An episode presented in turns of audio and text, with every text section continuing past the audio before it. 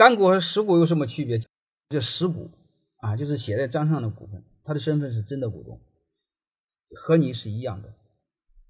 干股呢，你只假设他有股份，说白了他没股份，只是假设他有股份，他只有一个权利，就是分红权。能明白了吗？就像你家你爹在农村种地，你告诉我地是你家的吗？不是，你家只有什么权？只有使用权、经营权，其他的权利是谁的？和你没关系，你就这么理解就好了。如果你要有干股的话，只有股权当中的分红权。就这些。